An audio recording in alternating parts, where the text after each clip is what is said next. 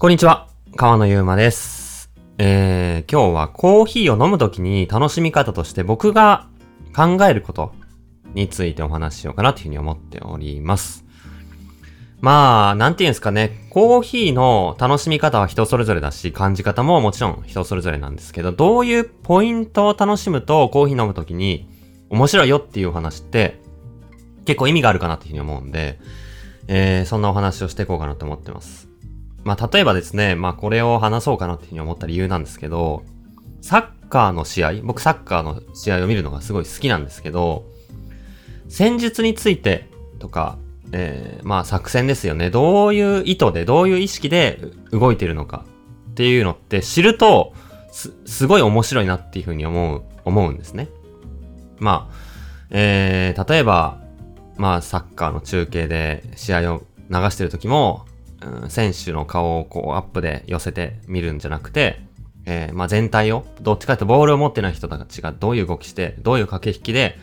そこにボールが行くようになったのかとか、それをまあ、それを最初見てもわかんないんで説明してほしいんですよね。解説してほしくて。今この人がこう言ったからここが空いて、そ、そこにこういう風に走り込んで、そういう作戦でこうやってるから、こういう風に、えー、点を決めるのに繋がっていくんです、みたいな風に説明されると、えー、面白、一人一人がなんかすごい技術持って一人の戦いじゃないんだな。っていう風に思えて、すごいこう、僕はサッカーが好きになったんで、同じような感じで、コーヒーも、まあ、なんていうんですかね。このコーヒーが美味しいよとかっていうだけではなく、飲むときにプロはどういう風なところを見て、どういうところが、あ、面白い、意図を感じるポイントなのかっていうところが、まあ話せたらいいのかなとも思って、まあコーヒーは別にスポーツじゃないし相手がいるあれじゃないんですけど、まあでも飲んだ時に何を考えているか、どんなことを感じ取れるかっていうところでは、まあ結構その、どんなスポーツの解説とか、えー、まあ面白いと感じさせる解説っていうところと共通点はあるんじゃないかなと思っていました。で、コーヒーで言うところで言うと、まあちょっと今入れたてのコーヒーがあるんで飲んでいきたいと思います。はい。えー、マーケットレンコーヒーという僕が大好きな、えー、オーストラリアにあるメルボルンのコーヒーロースターですね。そこで、えー、買ったコロンビアのコーヒーです。いただきます。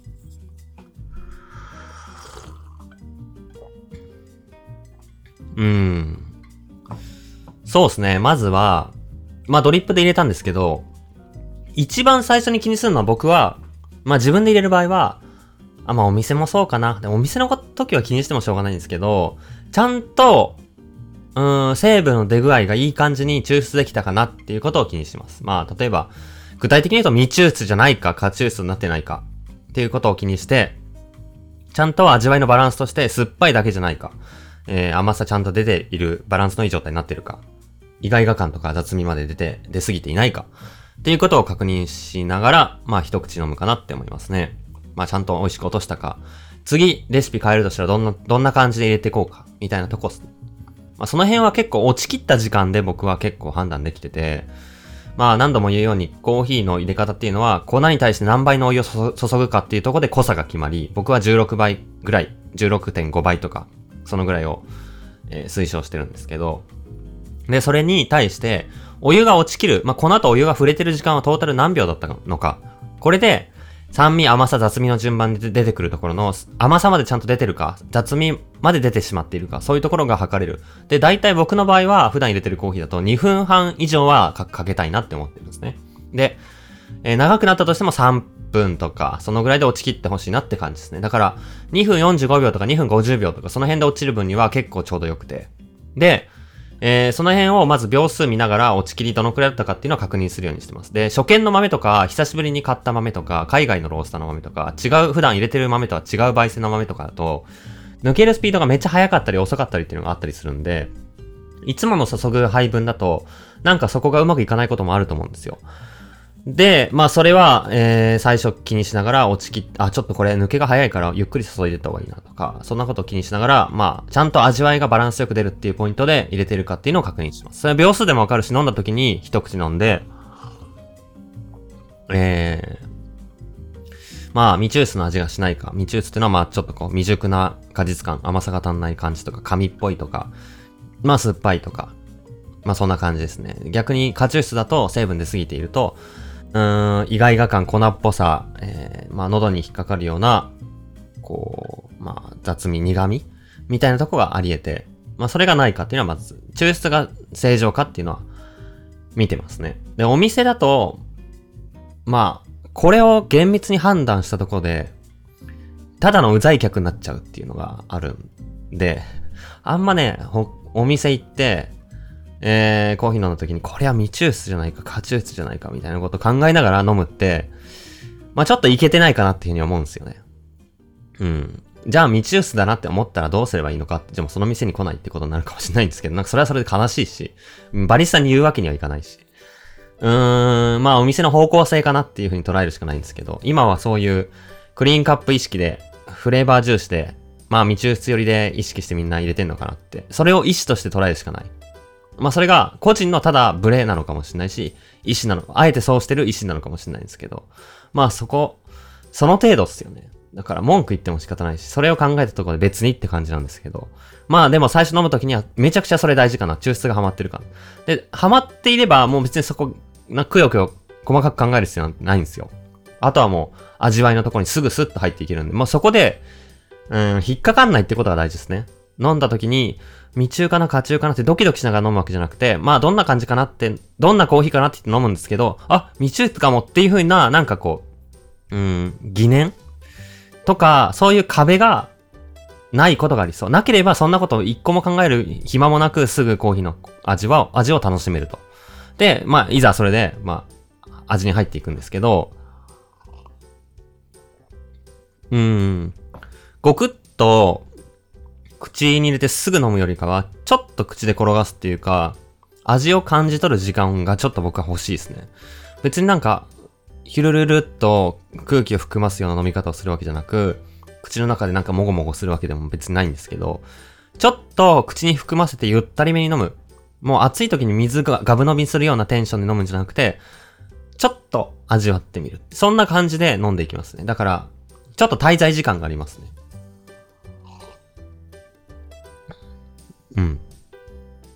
で、そこで感じるのは、まずは、まあフレ、フレーバーのところですよね。どういう印象が面白いのか。うーん。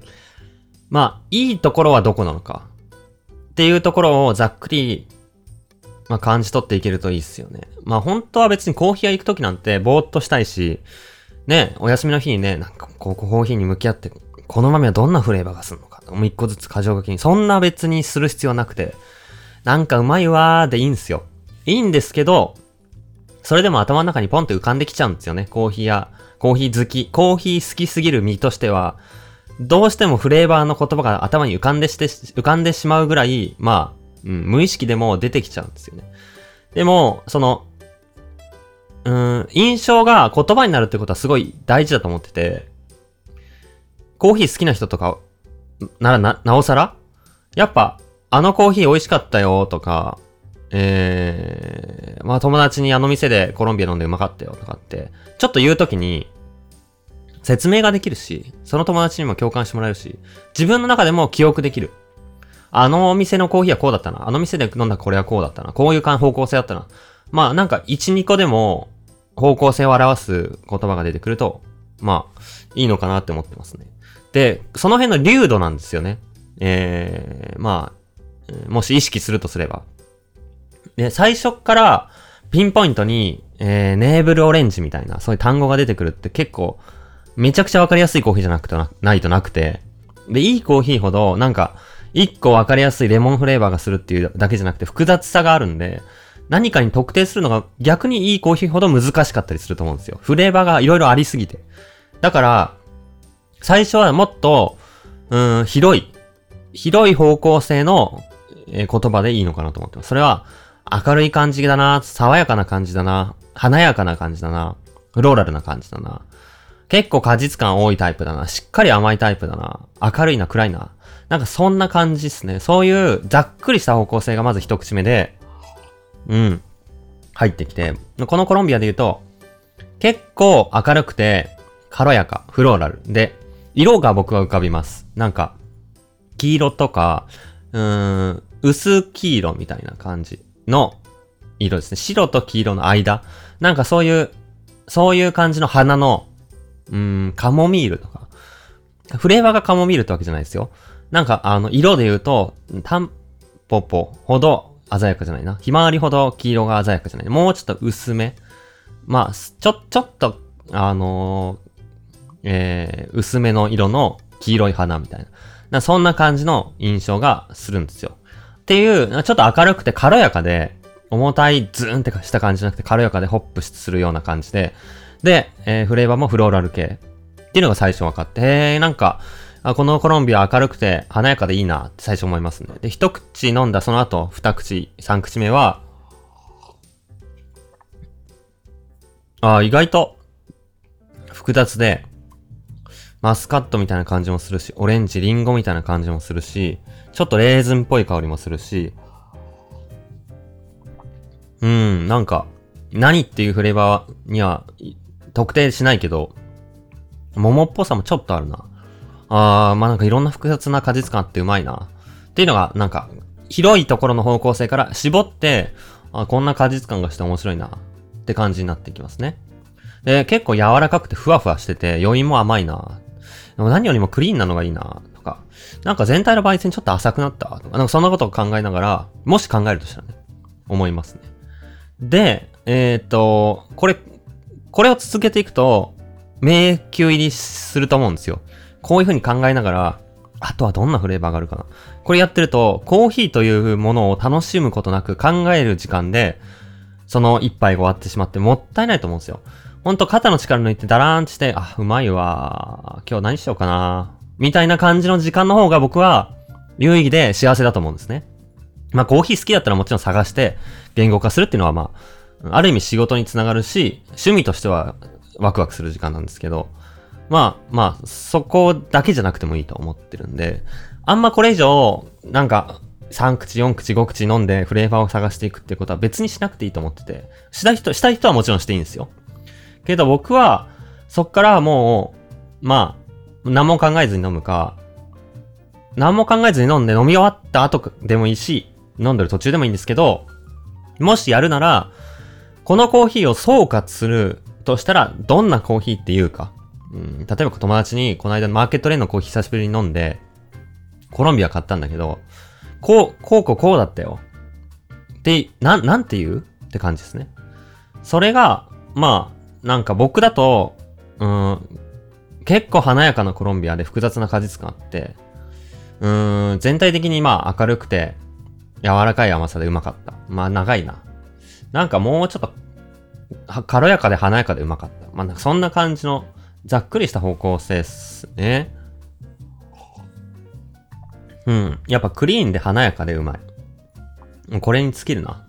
うん。で、全体的になんか包み込むような優しさがあるんだよな。尖ってる感じがなくて。それがうまいの。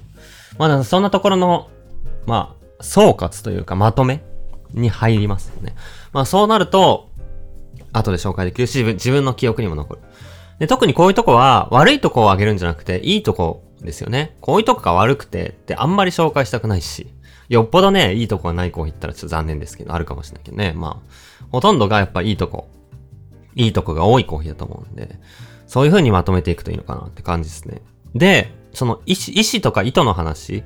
に想像を膨らませると、こっからがプロフェッショナル編なんですけど、想像を膨らませるとしたら、うん、このコーヒーの品種何なんだろうって思いますね、まず。精製方法は飲んだ瞬間わかるじゃないですか。ナチュラルなのかウォッシュなのか。ナチュラルでもまあたまに anaerobic fermentation とか癖があるやつありますけど、まあ基本僕が好きなのはウォッシュで。で、まあウォッシュだって分かって、で、品種？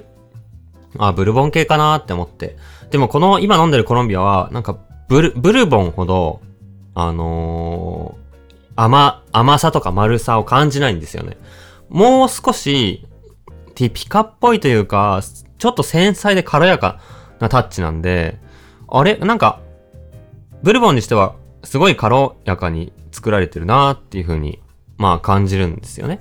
で、えー、このマーケットレンの買った説明書き、豆カードを見ると、品種が、えー、チロソブルボンって書いてありましたね。だから、チロソブルボンっていうのは、ティピカとブルボンの混ざった品種なので、やっぱりまあ、味で感じたみたいに、純粋なブルボンよりももうちょっとこう、ティピカっぽく、繊細で、えー、華やかで軽やかな感じ。あ、あ、そうか、こういう品種なんだ。っていうのが思いますよね。で、この辺で、まあ、この品種の味わいの方向性が慣れてない方は、この品種なんだろうって思って、